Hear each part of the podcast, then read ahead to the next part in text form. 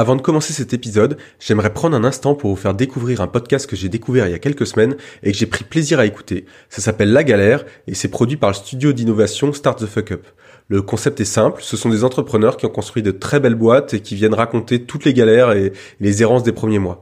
On parle moins de levée de fonds de plusieurs millions d'euros, mais plutôt que de l'énergie et la résilience nécessaires pour euh, euh, créer son produit, euh, aller chercher son marché, aller chercher ses premiers clients. En fait, tous ces détails qui font la différence entre le succès et l'échec d'une entreprise.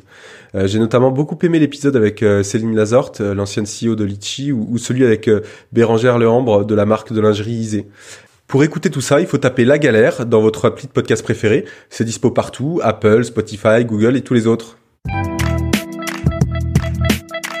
Bienvenue dans Equity 101, le podcast pour comprendre le BABA du capital risque. Je m'appelle Alexis Ménard, je suis investisseur chez Go Capital et mon objectif est de partager avec vous tous les meilleurs conseils et retours d'expérience pour comprendre le capital risque et le financement des startups. Pour cela, j'interviewe toutes les semaines des entrepreneurs qui ont créé des boîtes incroyables et les investisseurs VC qui les financent. Si vous appréciez ce podcast et souhaitez recevoir toutes les semaines les nouveaux épisodes dans votre boîte mail, n'hésitez pas à vous inscrire à la newsletter sur equity101.io. Bonne écoute Bonjour à tous, aujourd'hui dans Equity 101, j'ai le plaisir d'accueillir Guillaume Moubèche, CEO et cofondateur de l'Emnis. Salut Guillaume Salut Alexis, merci de me recevoir. Euh, merci à toi. On va commencer par un démarrage classique dans le podcast. Est-ce que tu peux commencer par te présenter puis nous expliquer un peu ton, ton parcours qui t'a amené à créer l'Emlist il, y a, il y a deux ans, je crois? Ouais, bien sûr. Bah, du coup, je m'appelle euh, Guillaume. Je suis le CEO et cofondateur euh, de l'Emlist, donc une plateforme de sales automation qui aide les commerciaux à, à booker plus de meetings. On a lancé le projet il y a deux ans et demi avec mes deux associés qui, eux, étaient des anciens Defenders. Et euh, du coup, euh, on a plus de 10 000 clients aujourd'hui, en gros, euh, partout dans le monde, mais majoritairement basés aux, États-Unis. pour donner un petit peu plus de, de, background sur mon parcours, moi à la base, je suis ingénieur. Ensuite, j'ai fait un, un, master en marketing à HEC. D'accord. et à la suite de quoi, j'ai lancé avec un, un, camarade de classe une agence d'acquisition où en fait on aidait des boîtes B2B à trouver leurs nouveaux clients. Donc service. Hein. Ouais, exactement. Donc vraiment du service. Et du coup, j'étais très spécialisé dans la partie euh, prospection par mail et je connaissais vraiment bien le marché et les plateformes existantes puisque c'est toutes les plateformes qu'on utilisait euh, pour euh, nos clients afin de leur trouver leurs clients, tu vois. D'accord. Ouais. vas-y, vas-y. Et, et, et, donc du coup, du coup, à la suite de ça, bah, je trouvais que les plateformes, elles, elles proposaient pas un degré de personnalisation assez élevé par rapport à à la vie du commercial et donc euh, tu vois pour lui simplifier la vie. Mmh, mmh. et donc je me suis dit qu'il y avait vraiment quelque chose à faire notamment au niveau euh, de la vidéo des images etc et c'est comme ça qu'on a décidé de lancer euh, l'Emlist en janvier 2018 du coup avec euh, mes deux associés que j'ai rencontrés à Station F à Paris Top. Et du coup, l'Emlist, euh, alors tu as parlé de, de, la plateforme de mail, mais c'est pas que ça, hein, si, si j'ai bien tout compris. Il y a plusieurs produits aujourd'hui sur l'Emlist. Tu as l'Empod, l'Emtalk, c'est ça? Ah, Ouais, alors en fait, on a, nous, l'Emlist, c'est, euh, un produit à part entière, donc qui fait euh, vraiment du sales automation. Donc il y a des mails, mais aujourd'hui, on va, on va rajouter euh, toute la partie multi-channel, donc avec le call, euh, la prospection sur LinkedIn, Twitter, etc. Et, euh, et du coup, euh, sur on a on a décidé en fait nous de construire plusieurs projets parce qu'on est on est on aime bien ça. Et donc du coup, on a trois autres, euh, enfin on a trois SaaS au total, donc trois softwares. On a l'Emlist euh, dont j'ai parlé, l'Empod qui permet d'avoir plus d'engagement sur LinkedIn et euh, l'Emtalk qui, qui est un, un live chat intégré directement à Slack. D'accord. Et, et, pour finir un peu la présentation, pour qu'on comprenne bien, est-ce que tu peux me préciser finalement euh, quelle typologie de clients vous avez et, et quel est la quel est le, le niveau de revenu si c'est si tu peux communiquer dessus euh, aujourd'hui où vous en êtes et puis le split entre les produits en fait? Je me posais ces questions-là. Donc, euh, ok. Donc, alors la boîte, elle s'appelle euh, l'Empire parce qu'on commence tous nos projets par l'Em, comme tu as pu le voir. Donc, c'est l'Empod, etc. Je le mentionne juste pour euh, comme ça quand je parlerai de la boîte et des produits pour te faire un petit split. Euh, alors aujourd'hui, donc on est en on est fin mai 2020, comme ça les auditeurs le feront. en gros sur sur l'Emlist, on a on a dépassé les les 100 000 euros de MRR, donc ça veut dire qu'on est à plus d'un million trois annuel. Euh, sur euh, l'Empod, on a dépassé euh, les 500K, donc 500 000 d'ARR. Euh, et euh, l'Emtalk, c'est un petit projet, donc il doit être à 40K, 40 000 euros d'annual recurring revenue.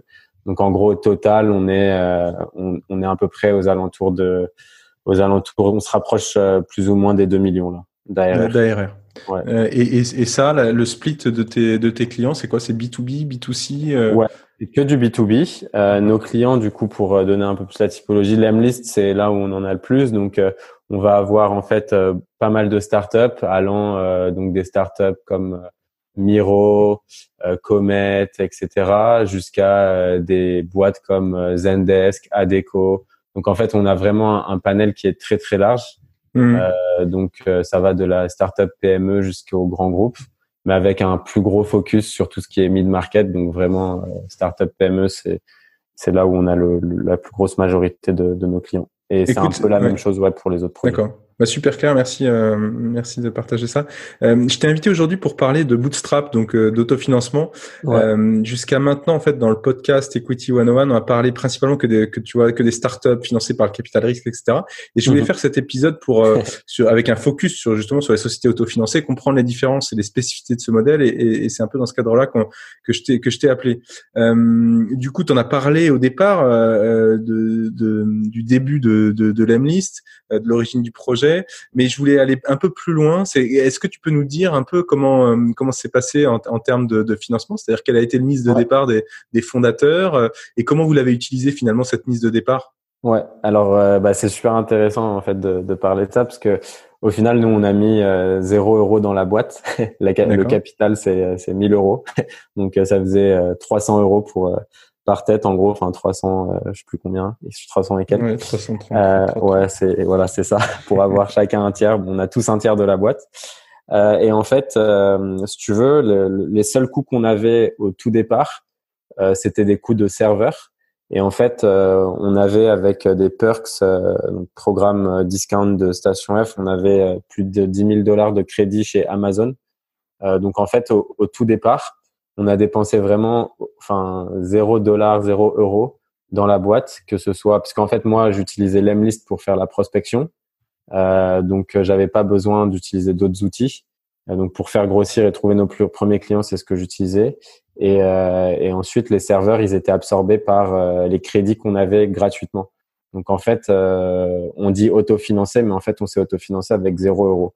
Donc, c'était... pas d'endettement non plus? Ouais, non, zéro, zéro dette. On a fait, on a fait aucun prêt. En fait, on voulait pas du tout. Euh, nous, on a une mentalité vraiment. Euh, pour nous, c'est important de réussir de A à Z sans mettre, euh, enfin, tu vois, en mettant vraiment zéro, zéro euro d'investissement, ni prendre de dette ou autre. Je sais qu'il y avait plein de prêts, tu sais que tu peux prendre à la mmh, BPI, mmh, genre les prêts d'amorçage, machin, machin. Mais tout ça, tu vois, je trouve que c'était, en fait, moi, j'ai une mentalité qui est très héroïste. Donc, je me dis, tu vois, j'ai deux choix soit je passe, euh, mettons, euh, allez, 10-15 heures à bosser sur un dossier qui va me rapporter euh, pour trouver des financements genre 15-20 000 euros, soit je décide de passer ces 15-20 heures à signer des contrats et me dire que je vais faire grossir ma boîte. Et je préfère faire ça en fait. Ouais, c'est très clair. Et, mais tu vois, je me posais la question aussi, euh, la plupart des bootstraps, j'ai regardé un peu les modèles, euh, tu as quand même une, une, une tendance euh, à aller sur vers le service, parce que forcément c'est plus simple, parce que bootstrapper un produit, c'est compliqué, il y a toujours une phase de dev, R&D, dont tu as commencé à en parler, mais est-ce que vous avez eu la tentation de votre côté de partir sur du service, ou c'était tout, tout de suite été produit, et, et pourquoi? Alors en fait, ouais, mes deux associés, c'est eux, ils ont donc ils sont un peu plus âgés. Moi, tu vois, j'ai 28 ans aujourd'hui, donc à l'époque j'avais 26. Euh, euh, eux, ils ont plutôt la quarantaine. C'est des devs, tu vois, qui sont très très bons. Donc comme je te dis, ils étaient chez Founders avant, machin. Donc mm. ils ont un track record assez assez génial. Et donc euh, pour eux, c'était vraiment sûr qu'on faisait du produit et pas du tout du service. Et à chaque fois que tu sais, j'essayais parce qu'on en a eu, on a eu pas mal de, de up and down, tu vois. Mais à chaque fois que que j'essayais de et que je me rapprochais des entreprises, parce que au final, tu vois, genre tu peux avoir un produit et faire quand même un peu de service, notamment quand tu bosses avec des grands groupes où là ils vont te demander en fait un niveau de service, on va dire, qui va être mm, mm, beaucoup mm. plus élevé. Et dès que je me rapprochais de ça, euh, j'avais mes mes deux associés, tu vois, qui tiraient la sonnette d'alarme et qui disaient on n'est pas du tout un, on n'est pas une société de service. Ouais, no way, on fera pas ça. On fait pas du custom développement. On fait pas si on fait. Donc tu vois, c'était c'était assez euh, c'était assez clair du coup que non, fallait fallait qu'on soit un modèle business model pur SaaS euh, le plus automatisé possible et euh, et du coup on est on est resté là-dessus quoi. Ouais, c'est intéressant. Et, et, le, du coup, tu disais démarrage, zéro chiffre d'affaires, zéro employé, etc. Euh, vous mettez combien de temps pour avoir un ordre d'idée Combien de temps pour pour vous payer euh, Et quand est-ce que vous étiez en, tu vois, en capacité de salarier une première personne Et, c'était quoi le job du premier employé? Est-ce que tu peux me donner quelques milestones? Ouais, ouais, bien sûr. Alors en gros, on a donc 2018, janvier 2018, c'est les premières lignes de code. Après, on fait un très gros lancement en avril euh, aux US où on fait 170 000 dollars de chiffre d'affaires. Euh, et ça, ça nous fait en, en, profit pour nous parce que du coup, on avait un gros partenaire là-bas. En gros, on récupère l'équivalent de 60 000 euros euh, en banque. Euh, avec cet argent, euh, on décide du coup euh, de se prendre un petit peu de cash pour nous. donc, et on décide en août de prendre quelqu'un vraiment part-time, mais genre 10 heures par 10 heures par semaine, euh, qui était une personne qui m'avait contacté et qui m'a aidé un petit peu sur la partie euh, qui sera notre premier employé plus tard, mais qui m'a aidé sur la partie euh, qui sera qui m'a aidé sur la partie genre réseaux sociaux, contenu, etc. Où du coup, je lui donnais quelques tâches à faire pour pour me simplifier la vie, quoi. D'accord, donc sur la partie marketing acquisition. Hein. Ouais, c'est ça. Et après, du coup, vrai salaire, ça c'est vraiment un an plus tard. Donc janvier 2019, c'est à partir de là où on commence à à toucher des, des salaires euh, vraiment raisonnables et, et très rapidement on s'est augmenté. Enfin, nous notre notre mindset c'était euh, on recrute personne en full time tant qu'on peut pas se payer. D'accord. Donc euh, et donc du coup après premier employé full time c'est arrivé en, en, avril donc qui était la personne qui était part time on l'a passé full full time et après juin deuxième personne etc. Et, et, à quel moment vous vous êtes dit, euh, bah, on passera pas par la finance, par la caisse de financement externe, euh, donc VC ou autre, ouais. euh, et que vous allez faire de l'autofinancement? C'était quoi un peu comment comment s'est passé cette euh, finalement cette prise de décision, si ça, si c'est une prise de décision, ouais. et, et qu'est-ce qu'en pensaient tes, tes cofondateurs? Vous étiez alignés là-dessus? Bah alors en fait ouais c'est c'est assez tu vois ça a vachement euh, évolué en gros je pense que bah tu vois moi je, je sortais je sortais d'HEC, j'arrivais à Station F avec ma première boîte qui était une agence et qui scalait pas trop, tu vois. Enfin, tu vois, c'est compliqué de scaler sans engager vraiment plein de personnes. Donc, euh, donc j'étais vraiment à fond sur le produit et je voulais faire un business model qui scale. Et donc, du coup, je m'étais dit que ça allait être facile de trouver des fonds. Euh, naïve, naïvement, on va dire. ouais, ouais. Et, euh, et, donc, du coup, pour mes associés qui, eux, pareil, tu vois, sortaient Defenders, euh, étant plus âgés, etc., ils s'étaient dit, bah, OK, on a un CEO qui a fait HEC et euh, nous deux avec notre track record, on va lever sur une idée, tu vois. Et donc en fait, on a commencé à voir, euh, enfin plutôt moi, genre je suis allé voir pas mal de fonds et à chaque fois, tu vois, genre euh, j'avais des conversations qui au final n'avaient pas de sens. C'est-à-dire que j'avais aucune expérience, tu vois, j'avais pas fait d'exit, j'avais pas monté un business à plus d'un million d'ARR. Enfin, tu vois, y avait, j'avais pas un vrai track record sur la partie business et je demandais à des gens de me faire confiance sur nos profils pour euh, nous donner de l'argent, tu vois. Alors sans produit, hein. Ouais, sans produit, sans rien, etc. Et ça, c'était vraiment mes associés qui me poussaient, tu vois, en mode, euh, bah nous, on est des devs expérimentés. Maintenant, c'est à toi, le petit jeune, de nous montrer que tu peux aller lever des fonds, tu vois. Et j'ai dû faire ça, tu vois, pendant peut-être euh, deux, trois semaines. Et je recevais, enfin, je recevais plus ou moins tout le temps les mêmes, les mêmes remarques. En gros, euh, oui, le projet, enfin, déjà un, je recevais souvent des remarques en mode, euh, c'est un milieu qui est beaucoup trop compétitif, vous arriverez jamais à vous démarquer surtout mmh. pas aux US. Donc votre go-to-market ça fonctionne pas. Alors que moi j'y croyais dur quand même faire, mais bon ça c'est pas très grave. Et euh, deuxième point, c'était euh, vous avez pas du tout de traction. Comment est-ce que vous voulez lever quelque, enfin lever de l'argent avec nous sans traction? Et, et, donc du coup pour moi ça avait beaucoup de sens parce que tu vois j'ai jamais été quelqu'un qui, euh, enfin j'ai toujours été proche des chiffres etc. Donc euh, c'est vrai que de pas avoir de traction et pas de track record, je trouvais ça logique. Donc j'ai dit à mes associés bon, les gars, maintenant, on arrête avec tout ça. Genre, après deux semaines, tu vois, j'étais déjà saoulé et j'étais là, bon, j'aimerais bien passer mon temps à, faire essayer de grossir un business plutôt que, que d'essayer de lever des fonds.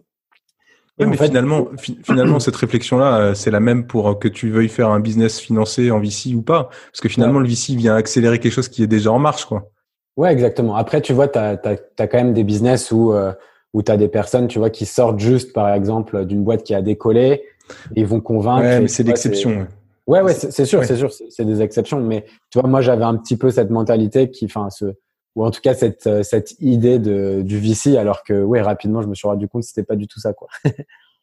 et du et du coup, du coup, euh, cette prise de conscience, t'as dit bon, bah, maintenant, on avance pour aller chercher des clients et pas pour. Ouais, c'est euh, ça. ça? C'est ça. Et en fait, très rapidement, euh, j'ai beaucoup de potes, tu vois, qui ont levé ou des potes qui, qui avaient levé beaucoup d'argent, etc., avec des VC. Et donc, je voyais un peu par quoi ils passaient, surtout par quoi le CEO passait, tu vois. Euh, c'est moi où tu dois faire euh, business plan, etc. Et puis après, tu as les mois de rendez-vous, euh, conserver des relations, tout ça, tout ça. Enfin, ça, c'est vraiment chronophage. Et donc, du coup, euh, du coup, je me suis dit, franchement, moi, j'adore mes clients, j'adore la communauté qu'on est en train de construire. J'ai envie d'être à 100% focus sur eux. Et, et tu vois, les fonds, euh, c'est, on verra plus tard. Tu vois, j'avais cet état d'esprit au départ. Et en fait, très rapidement, on a commencé à avoir beaucoup de fonds, notamment aux US, euh, qui, ont, qui nous contactaient. Donc, par semaine, je recevais, euh, et encore maintenant, mais plusieurs messages de fonds qui veulent investir. Euh, et donc du coup, euh, donc du coup là, je me suis dit ok, est-ce que peut-être on relève ou pas? J'en ai parlé un peu avec mes associés, et en fait, on s'est dit que au final, on n'avait pas besoin parce qu'on se payait très bien. On avait, on faisait beaucoup de profits par mois. Enfin, on était dans une phase où on commençait à faire du profit et donc on allait en faire de plus en plus. Et on n'avait pas envie de rentrer dans un mode où on voulait pas faire rentrer quelqu'un au capital, quoi, en gros. Et, j'imagine que, que tu avais euh, étudié un, peu du coup euh, le modèle du, du, du bootstrap euh, à ces moments-là. tu avais quel modèle benchmark en tête? Parce que moi, je, quand, quand c'est vrai quand tu regardes l'Emlist, tu penses à Mailchimp, mais c'était ça que tu avais en tête ou Ouais, bah Mailchimp, Mailchimp c'est une référence. Après, c'est vrai qu'ils sont euh, comme nous en fait. On est eux, ils sont vraiment sur la partie euh, mail marketing. Nous, c'est plutôt du, du, sales. Mais euh, en gros, ouais, ouais, leur leur croissance. Bah, en fait, juste, tu vois, juste pour donner, excuse-moi, je te coupe, mais juste pour donner un, un, ordre d'idée, parce que je cherchais les chiffres hier et je, tombais sur bon, Mailchimp, ils existent depuis 20 ans et ils font 700 millions de dollars de, de revenus. Hein. ouais, c'est petite boîte, petite boîte quoi. petite boîte bootstrappée. Hein. Mm. Mais en fait, tu vois, c'est ça le truc où j'ai un peu de j'ai un peu de mal pareil avec euh, avec certaines boîtes en fait. Euh, genre, j'ai pas aujourd'hui, j'ai pas réussi à trouver tu sais de de vrais modèles 100%, mais vraiment 100% bootstrap dans le sens où euh, j'aimais bien par exemple Buffer, mais Buffer, tu vois, ils avaient levé au tout départ. Ah Mailchimp, ils ont pris un. En fait, tu vois, c'est Buffer, tu vois, ils ont levé et ensuite ils ont racheté leur investisseur. D'accord. Il y a quand même eu un moment où ils ont levé. Mailchimp, c'est pareil, tu vois, ils avaient pris un gros seed au départ. Euh, donc il y a, y a, quand même toutes ces boîtes, tu vois, qui aujourd'hui sont, euh, sont assez grosses. J'en ai pas trouvé euh, une qui, qui a vraiment, tu vois, genre Zapier, c'est un peu pareil, la boîte Bootstrap et tout. Donc eux avaient n'avaient pas pris de funding, mais je crois qu'ils avaient pris un petit site quand même où ils, ils font des tours, tu vois, genre Friends and Family, quoi. Mais oui, globalement, ouais, il y a toutes ces boîtes. Zapier, j'aime beaucoup parce que c'est une boîte totalement remote, sans lever de fonds. Il y avait Buffer, Basecamp aussi, c'était pas mal. Il y a des Mailchimp aussi, ouais, c'est des modèles que, que j'apprécie, ouais. Et, et, du coup, une des différences entre les entreprises euh, financées par le VC et le bootstrap, c'est euh, c'est à la fois, euh, enfin c'est souvent la croissance, l'attraction et puis et puis aussi l'ambition. Est-ce que toi, tu as, dû faire des compromis sur tes sur la croissance, sur tes objectifs? Tu c'est quoi un peu le, ton état d'esprit? Vous, vous voulez l'emmener où, l'Amlist Ouais, bah franchement, en fait, tu vois, moi je suis assez, je suis quelqu'un d'assez terre à terre dans le sens où je sais qu'il y a beaucoup de personnes, tu sais, qui te disent ok, genre quand j'ai lancé la boîte, euh, je savais que dans sept ans on allait être une billion dollar company parce que si, mm-hmm. parce que ça. Moi, j'y crois pas trop, tu vois. Je suis plutôt euh, ok, genre chaque année je, je, fixe des objectifs qui sont ambitieux euh, et, et c'est des objectifs de. Enfin, en gros, on a les mêmes objectifs que les boîtes qui lèvent. Hein. C'est-à-dire que nous, tu vois, depuis le depuis le début sur l'Emlist, en gros, on a une croissance mensuelle, donc euh, de mois en mois, ce qu'on appelle month over month growth, qui est qui a toujours été à deux chiffres et si je fais la moyenne de tous les mois depuis le, la création de l'Emlist, on est à plus de 20% de croissance. Et tu vois, ce mois, ce mois-ci, par exemple, on va faire, euh, je pense, 21% de croissance. Euh, donc, euh, donc tu vois, c'est énorme en fait. Et on a une traction qui est euh, qui est aussi forte, voire beaucoup plus forte que certaines boîtes qui ont levé. Donc en fait, c'est pour moi, c'est pas c'est pas forcément en fait la levée de fonds qui un te fait faire faire les bons choix. Et c'est pas parce que tu as plus d'argent que tu seras meilleur que tes concurrents, tu vois. Euh, et donc, euh, donc du coup, l'ambition euh, de l'Emlist, bah, c'est de faire grossir le plus possible la boîte. Mais tu vois, notre ambition première, c'est de faire en sorte que tous nos clients soient les plus successful possibles en fait. Nous, ce qu'on veut, c'est que nos clients, ça devienne les meilleures boîtes dans leur secteur en fait. Et on veut les aider à accomplir tout ça avec le meilleur produit possible pour que leur force commerciale elle puisse se développer et, et aussi s'amuser, tu vois. Donc, on veut que des, on veut que les gens qui soient sur notre qui soient sur notre plateforme passent du bon temps, tu vois, que ça soit pas juste un, un logiciel et un outil, tu vois. On veut que ce soit plus que ça. Ouais, mais c'est très clair. Mais euh, avec cette, euh, cet état d'esprit-là, finalement, est-ce que euh, l'option de la levée de fonds, elle peut rester, elle reste ouverte ou, ou finalement vous dites, bah maintenant c'est Bootstrap Forever? Comment tu regardes, par exemple, j'ai comme référence une, boîte comme euh, Toucan, Toucan, Toucan Toco, qui a été en Bootstrap pendant cinq ans et qui a levé l'année dernière auprès de Balderton et Isaïe, je crois. Mhm. Euh, tu vois, comment tu le regardes, ce, cette option-là qui, qui, qui, est toujours ouverte ou pas pour vous? Bah, en fait, c'est c'est assez compliqué, tu vois. Euh, bah, tout quand tout quoi, j'aime bien comme, enfin, c'est une boîte très cool et tout. Et euh, eux, je sais qu'ils sont beaucoup développés au départ, euh, notamment par du service, tu vois, parce que ils, ils cherchaient beaucoup les grands comptes et ils avaient une stratégie, tu vois, vraiment gros clients, gros comptes. On se développe, on, on recrute en se basant sur nos gros clients, machin, machin. nous, tu vois, c'est vraiment mid market, donc c'est-à-dire que la profondeur de marché, elle est quasi infinie. Euh, et, et aujourd'hui, en fait, on fait tellement de profits mensuellement par rapport à la taille d'équipe qu'on a qu'on pourrait, euh, tu vois, là, genre par exemple fin mai 2000, 2020, euh, si j'ai envie de recruter 15 euh, CDI bien payés, je peux le faire, tu vois. Donc là, c'est combien aujourd'hui? On est aujourd'hui on est 12 et on sera 15. Là, on a signé trois nouvelles personnes qui nous rejoignent en début juin, donc on est 12, on sera 15 en début juin et je veux recruter encore euh, deux trois personnes là. Mais en fait, le truc c'est que pour moi, tu vois, toutes ces choses là, mmh, c'est mmh. genre scaler une équipe, euh, faire en sorte que euh, les gens que tu prends, moi en fait, j'adore faire monter les gens en compétences et mes associés c'est un peu la même chose. Donc en fait, on a envie, tu vois, que les, les gens qui viennent chez nous, bah on, en fait, on, tu vois, c'est plus que juste des employés, tu vois, c'est une aventure humaine et c'est des gens qu'on a envie de faire monter en compétences, à qui on a envie d'apprendre tout ce qu'on connaît, euh, qui deviennent meilleurs que nous sur certains sujets. Et ça, en fait, ça prend du temps. Et pareil, tu vois, recruter les bonnes personnes, tout ça, c'est des choses où en fait, moi, j'ai besoin de, de, temps pour apprendre tout ça. Et je préfère être euh, mesuré dans mon recrutement parce que tu vois, là, tu me donnes, par exemple, mettons que tu me donnes, je sais pas, 5 millions. Bah, ces 5 millions, il va falloir que je les dépense, tu vois. Donc, il va falloir que je recrute. Mais déjà, aujourd'hui, je prends du temps pour recruter parce que euh, j'ai envie de bien faire les choses, tu vois. Donc, mon temps, il sera jamais incompressible. Enfin, tu vois, il est incompressible, quoi. Et, et, donc, du coup, euh, aujourd'hui, on n'en a pas du tout besoin. Après, euh, est-ce que tu vois, euh, il y a un moment où là, on rentre en fait. Pour moi, on est en train de rentrer dans une dans une phase en fait vraiment d'hyper croissance. Euh, et donc, du coup, il faut il faut il faut qu'on qu'on monte en compétence sur le recrutement pour avoir plus de personnes dans l'équipe et tout. Mais c'est mais clairement, c'est pas l'argent qui qui résoudra ce problème puisqu'on l'a déjà, tu vois. Hmm. En tout cas, à ce, à ce stade-là. À ce stade, ouais, ouais, en ce moment. finalement, le, la vérité de demain, c'est peut-être, ce sera peut-être pas la. C'est clair. Ouais, euh, clair. Et, et, du coup, je voulais revenir sur ce que tu disais là sur les sur la partie euh, recrutement. Alors aujourd'hui, tu dis euh, on est plutôt euh, on est plutôt à l'aise et on a de la capacité d'aller recruter les, les gens qu'on veut. Mais mais finalement, est-ce que c'est pas une des difficultés pour les entreprises bootstrap le recrutement, c'est-à-dire que bah, c'est compliqué au démarrage d'anticiper des embauches quand quand t'as quand t'as pas une profondeur de poche infinie. Et puis et puis est-ce que c'est est-ce que la, finalement la difficulté c'est que t'as peut-être pas non plus les moyens pour recruter recruter des des des A players parce que et puis t'es en concurrence avec d'autres d'autres boîtes qui elles ont levé, etc. Donc comment tu as regardé ce sujet-là et comment tu comment vous l'avez appréhendé? Ouais. Est-ce que c'est un sujet d'ailleurs? Ouais, c'est une très bonne question. Alors euh, pour l'aspect euh, salaire, profondeur de poche, etc. De ce côté-là, franchement, on est on est vraiment très à l'aise. C'est-à-dire qu'on on peut proposer, tu vois, euh, largement s'aligner avec les meilleures startups, celles qui ont levé le plus, etc. ensuite, ce qui est peut-être un peu plus difficile de notre côté, c'est un avantage et un inconvénient, c'est l'aspect qu'on est remote. Donc on est une boîte où tu vois, on est on est 12 personnes, mais on doit être dans euh, six pays différents, quoi. D'accord. donc euh, donc en fait, tu vois, ça veut dire que euh, forcément, euh, c'est des conditions de travail qui sont pas où tu vois, genre là où les boîtes sont très fortes à, à construire une une culture d'entreprise avec avec des bureaux où tout le monde se retrouve, etc. Mmh, mmh. Ça, c'est un truc qu'on peut pas proposer.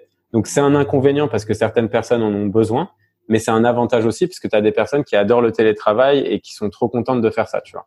Donc, euh, donc ça, c'est un peu, on va dire, notre edge par rapport à, à d'autres boîtes. Donc là où typiquement, tu vois, ça peut être un petit peu plus difficile. Et ensuite, euh, je pense pour moi, c'est c'est plutôt une question. Enfin, le recrutement pour moi, c'est la même chose que de la vente.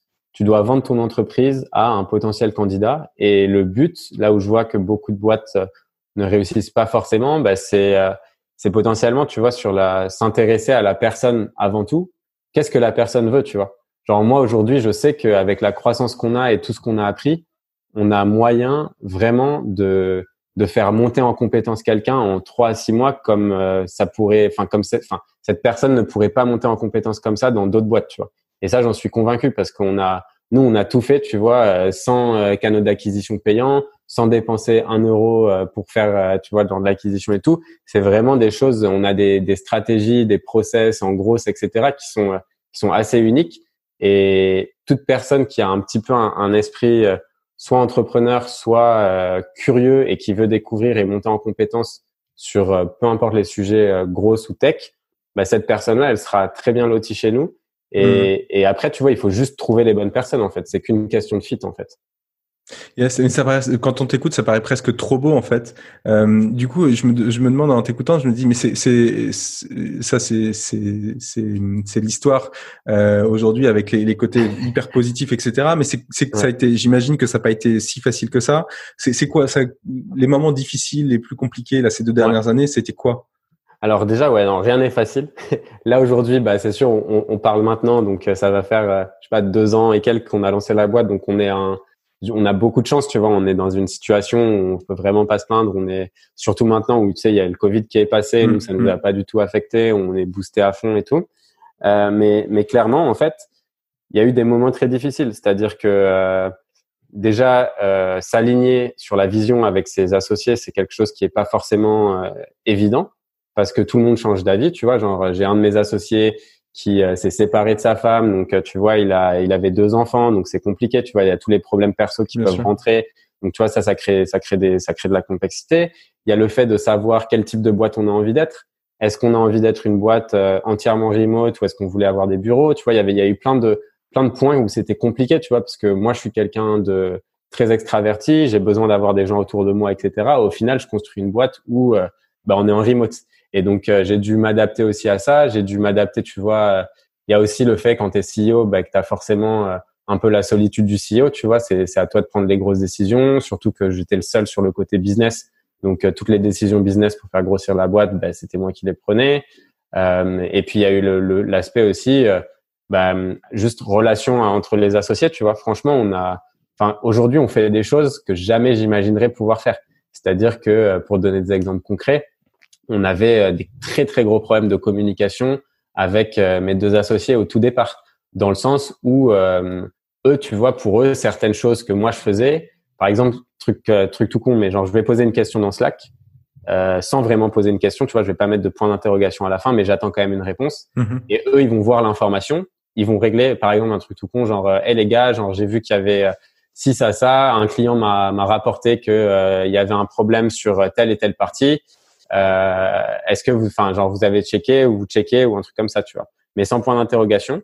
Eux, ils vont voir la, ils vont voir l'information, ils vont régler le problème, mais ils vont pas me dire le problème a été réglé. Parce que pour eux, tu vois, c'est bon, ça a été réglé, c'est réglé, quoi, tu vois. Mais et moi, tu vois, ce que ça me fait, c'est que ça me rajoute énormément de stress parce que je me dis putain, ils sont pas réactifs, qu'est-ce qu'ils font, enfin, tu vois, genre ce genre de trucs. Mmh, mmh, mmh. Et, et tu vois tout ça, bah en fait, on a mis en place genre des systèmes de ce qu'on appelle genre la communication non violente où on parle énormément de nos émotions par rapport à certaines situations. Euh, tout ce genre de choses, etc. Et donc en fait, tu vois, euh, on a eu des moments très difficiles où euh, ça a été, tu vois, genre, on a clashé, etc. Il y a eu des, des grosses engueulades, mais tu vois, toujours dans le respect, mais des, des grosses engueulades. Et, et, en fait, c'est petit à petit, en montant en compétence chacun de notre côté sur notre capacité de communiquer, de se comprendre, d'apprendre à se connaître, qu'on a réussi à créer vraiment une team de cofondateurs ultra forte et ultra soudée, tu vois. Mais au départ, et les deux premières années, tu vois, enfin un an et demi, on va dire la, première année et demie, donc ça, ça a été il y a eu des moments vraiment durs, ouais.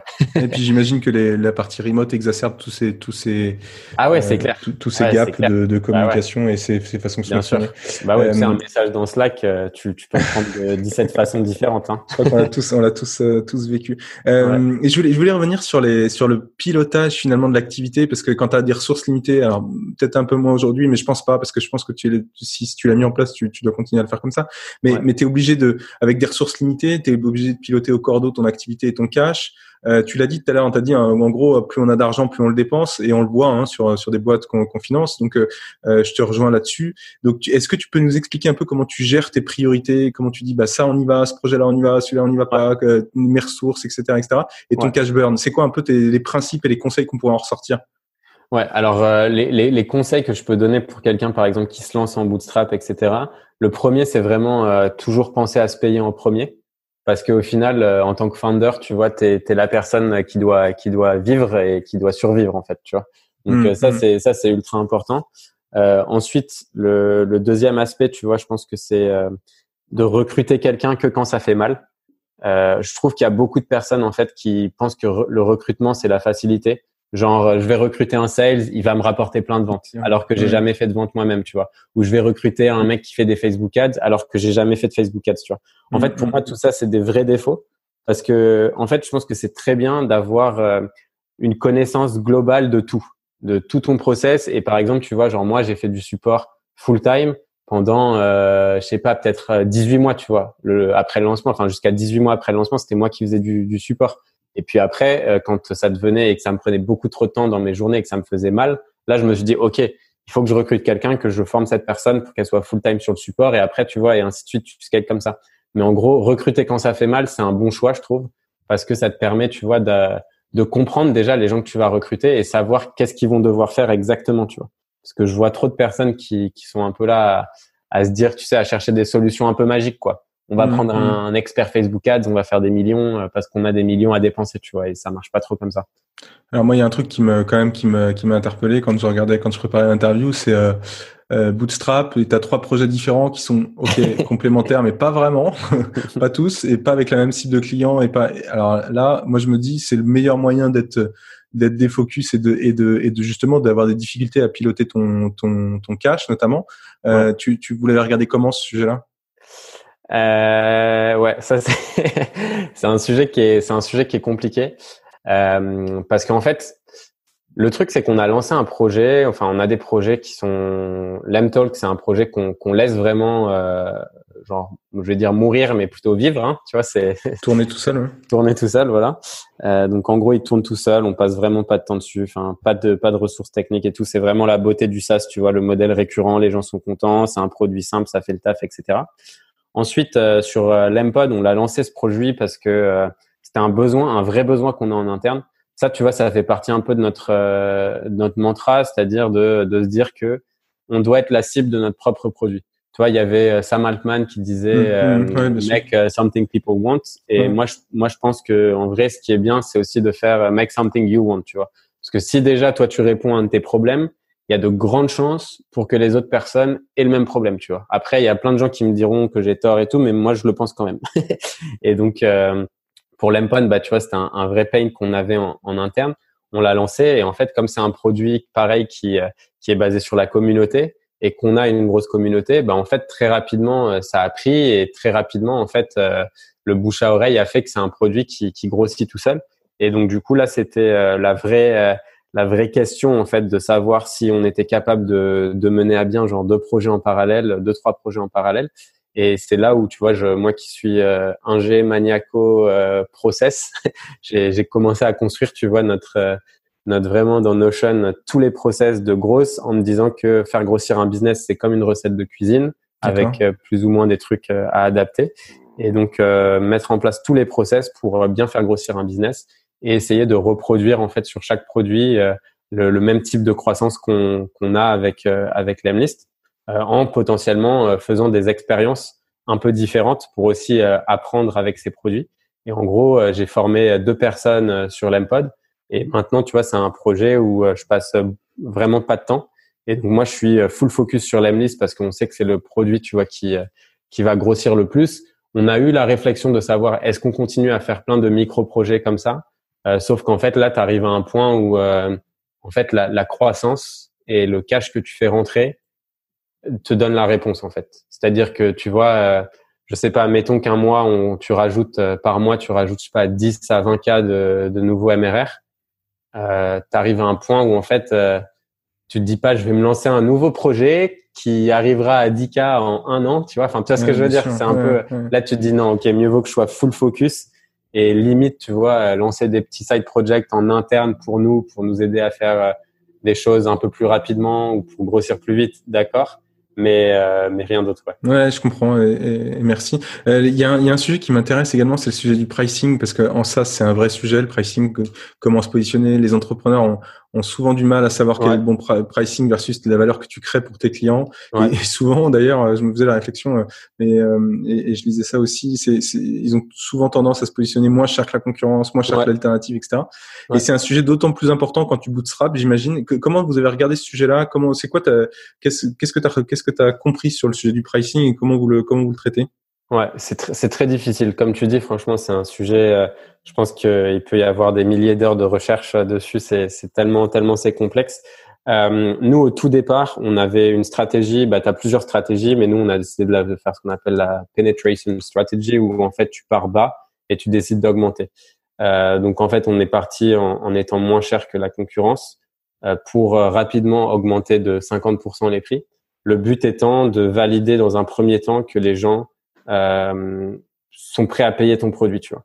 et mmh, après, tu as mmh. ce stade où en fait, euh, tu as peur d'augmenter ton prix parce que tu te dis que euh, tu vas, tu vas potentiellement diminuer ton taux de conversion, diminuer. Euh, donc ça, c'est et puis tu vois aussi à chaque fois que tu changes ton prix en SaaS, ça veut dire que tu as tes devs qui doivent passer, c'est pas énormément de temps, mais passer un peu de temps, tu vois, sur Stripe pour reconfigurer les plans. Il y a deux trois trucs à updater, etc. Tu vois.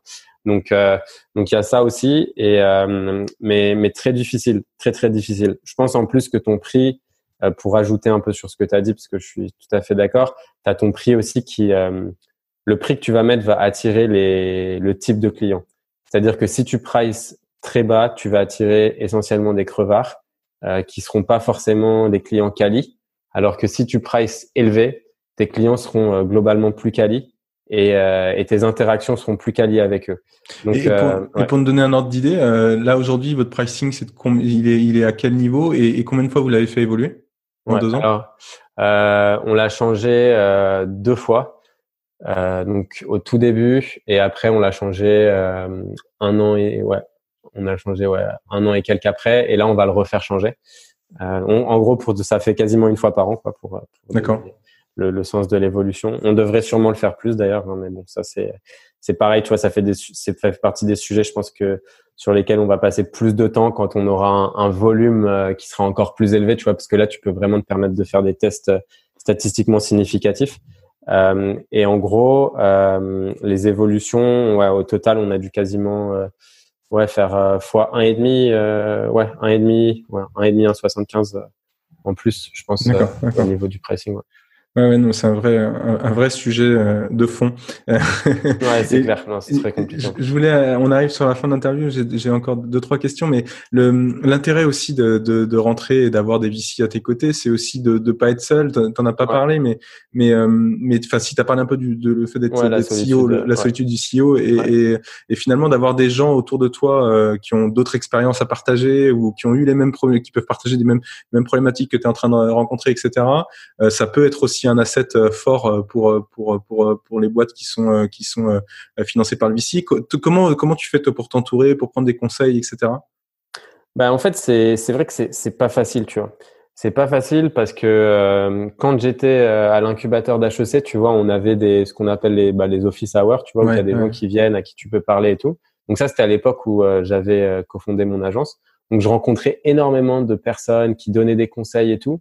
Et en fait, il y a eu un moment où j'en ai vraiment eu marre, vraiment, tu sais, parce que tout le monde te dit des trucs différents. et donc, du coup, tu vois, t'es totalement perdu, en fait. Et genre, tu te dis, mais putain, mais genre, qu'est-ce que je dois faire? Enfin, c'est compliqué, tout ça. Et donc, il y a eu ce moment où, en fait, j'ai un peu rejeté, genre, tous les conseils. Et je me suis dit, bah, tu sais quoi, maintenant, genre, je vais faire tout à ma manière. Et, euh, et je vais foncer parce que je suis confiant et je sais que ça fonctionnera et je vais juste être, euh, tu vois, faire des choses, euh, faire des choses qui me plaisent, mettre ma passion dedans et, et essayer d'aller à fond. Après, euh, en termes de, en termes de personnes qui m'entourent, bah, tu vois, tu as Max Bertolo de, euh, de Pixelme. C'était aussi une, mhm. une, très grosse. Enfin, c'est des personnes que j'ai beaucoup suivies. Donc euh, eux, c'était lui, ils avaient, euh, ils avaient la mentalité très bootstrap parce que lui venait de, de chez Buffer. Et au final, ils ont levé des fonds. Ils ont levé un peu plus d'un million un an et quelques après avoir lancé. ensuite, il y avait Moritz de 5G de de euh, donc lui il a revendu deux de ses boîtes DocsParser et MailParser donc lui c'est vraiment pur bootstrap euh, où il a jamais levé de fonds etc vraiment le, l'expérience du solo founder. Donc euh, mec très posé euh, parce qu'il a monté ses projets en solo avant de recruter deux trois personnes et de faire des, des exits qui lui ont permis de de, de, de vivre une belle vie. Euh, et ensuite, euh, après, tu vois, il y a des gens avec qui, euh, avec qui j'aime bien échanger, notamment qui ont une vision un peu différente de la mienne. Euh, bah, tu vois, il y a mes, mes amis de chez Phantom Buster, donc qui eux, pareil, on, sont plutôt allés sur la route VC. Il y a Alexis, tu vois, de, de Stonely, mm. qui était ancien cofondateur de Dashlane. Euh, bah lui, pareil, tu vois, lui, il a, une, il a eu, il a eu d'excellentes relations avec ses, ses, investisseurs. Donc à chaque fois que je parle avec lui, potentiellement pour un, enfin, est-ce que oui ou non on va sur des VC, pourquoi, enfin, quelles sont les raisons pour lesquelles on pourrait y aller et tout. J'ai beaucoup d'insights de sa part et pareil, tu vois, sur sur plein de côtés, euh, qui soit le recrutement, qui soit le, bah, tous ces sujets, tu vois, un peu plus stratégiques et tout. Là, c'est c'est toujours cool d'être entouré et ouais, en tu, général. Tu favorises l'échange avec tes pairs, quoi. Ouais, c'est vraiment plus avec les pairs ouais, que je, je, mm. j'essaye d'échanger. Ouais. Et, j'ai une dernière question du coup pour, pour finir l'interview sur, euh, sur ta stratégie de, de personal branding parce que ceux qui te connaissent pas, euh, bah, il faudrait qu'ils qu'ils, tapent ton nom dans, dans, dans Google et, et, ils tomberont vraisemblablement sur des, sur des vidéos de toi, euh, notamment sur euh, tu publies pas mal de vidéos sur YouTube assez quali avec on a vraiment l'impression de regarder un, un youtubeur, un influenceur professionnel. euh, et, et, euh, et, je voulais savoir pourquoi tu avais mis ça en place. Euh, c'est quoi l'importance de, euh, de cette stratégie dans, dans, dans l'impact business et, et, voilà, un peu avoir un peu le contexte de tout ça. Ouais, bien sûr. Bah, en fait, ça a commencé. Alors, la, la, la vraie histoire de tout ça, c'est euh, en gros, on a lancé la façon dont on a lancé l'Emlist à la base, c'est que j'avais fait un, j'avais fait une campagne de cold email qui avait ultra bien marché et j'avais eu un taux de réponse en gros de 40%. Du coup, j'avais fait un screenshot de, euh, de mes stats et je les avais postés dans un groupe Facebook en disant euh, Hello les gars, genre euh, voilà, on a créé un outil qui vous permet d'avoir ce type de réponse, ce type de taux de réponse grâce à de l'ultra personnalisation. Est-ce que ça vous intéresse de rejoindre la bêta? Et là, on avait eu des centaines de commentaires de personnes intéressées, tout ça. Et en fait, parmi eux, il y avait un, un mec en fait basé en Inde qui avait décidé de copier notre feature euh, unique de différenciation. Euh, et il voulait la lancer avant nous sur Producton, tu vois. Producton, donc qui est la plateforme qui permet de chasser les meilleurs produits tech, etc. Et donc euh, moi je m'étais dit bah putain non genre je vais pas laisser ça à un Indien, tu vois, genre qui vient de nous copier en plus. Donc il faut qu'on lance rapidement sur Productent. Et là en fait tu vois Productent normalement c'est un lancement où tu vas passer du temps avec euh, une personne qui va te faire des petites vidéos machin machin, genre vraiment quali pour montrer ton produit et tout. Et en fait, je me suis dit, bah, on n'a pas le temps et on n'a clairement pas l'argent. Donc, euh, tu vois, j'ai que mon ordi. Et ben, boum, je vais record une petite vidéo et je vais dire, OK, salut, c'est Guillaume. Euh, J'explique pourquoi euh, on fait le produit, pour quel, quel pain on avait vu dans le marché, machin, machin et tout. Et après, je présente le produit, tu vois. Et en fait, cette vidéo, elle a vachement bien marché et les gens ont trouvé ça ultra humain. Il y avait personne qui faisait ça, tu vois. Donc, ils étaient là, mais c'est, enfin, vraiment, c'est cool, tu vois. On sent que le fondateur, il est vachement impliqué dans le projet et tout. Et donc après, je me suis dit, bah ok, j'ai commencé à faire de plus en plus de vidéos avec euh, un outil qui s'appelle Loom, tu sais, qui te permet de d'enregistrer ton écran avec ta tête au passage. Et donc j'ai commencé à en faire pas mal, euh, ça marchait bien, je voyais que les retours étaient bons. Et après je me suis dit bah tiens, vu que j'ai, enfin j'ai beaucoup pratiqué le cold email, je le pratique toujours et je fais beaucoup d'expérience, bah, je vais commencer à parler des choses que je connais face caméra. Sauf que j'avais pas de caméra, donc euh, j'avais pris mon iPhone, tu vois, pour pour filmer. Et donc au début, tu vois, c'était un peu des vidéos comme ça. Et en gros, ces vidéos, elles marchaient, elles marchaient très bien. Et je les repostées sur LinkedIn aussi.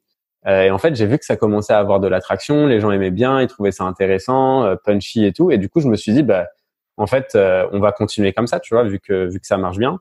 À chaque fois que je postais sur LinkedIn, en plus, les gens me voyaient. Du coup, quand je les contactais par mail pour faire de la prospection, bah, ils me connaissaient, ils avaient déjà vu ma tête. Comme en plus, nous, on faisait beaucoup de prospection par vidéo, bah, tu vois, ça marchait bien. Et en fait, de fil en aiguille, tu vois, je me suis dit, bah, on va être full focus là-dessus, vu que ça marche bien. Et en gros, c'est tu double down, tu vois, sur euh, sur tout ce qui marche. Mmh, et, mmh, euh, mmh. et de fil en aiguille, voilà, ça, ça a plutôt bien fonctionné pour nous. C'est devenu un pro, euh, un pro de, de, ouais, de la vidéo. On essaye de tout le temps s'améliorer, quoi. ouais, non, mais en tout cas, c'est très quali. Mais écoute, Guillaume, j'étais ravi d'échanger avec toi. Merci, merci beaucoup d'être d'être passé dans dans Equity One One. Ben, merci à toi de m'avoir invité. Ça fait très plaisir. C'est cool. C'est fini pour aujourd'hui. Si vous avez aimé l'épisode, dites-le moi par mail, LinkedIn ou sur Twitter. Et puis n'hésitez pas à le partager sur les réseaux sociaux. Un dernier point, si vous voulez me soutenir et me donner un petit coup de pouce, vous pouvez noter Equity 101 5 étoiles avec un petit commentaire dans Apple Podcast. Ça prend 30 secondes et ça compte énormément pour m'aider à gagner en visibilité et à faire connaître le podcast à plein d'autres auditeurs. Merci beaucoup et à très vite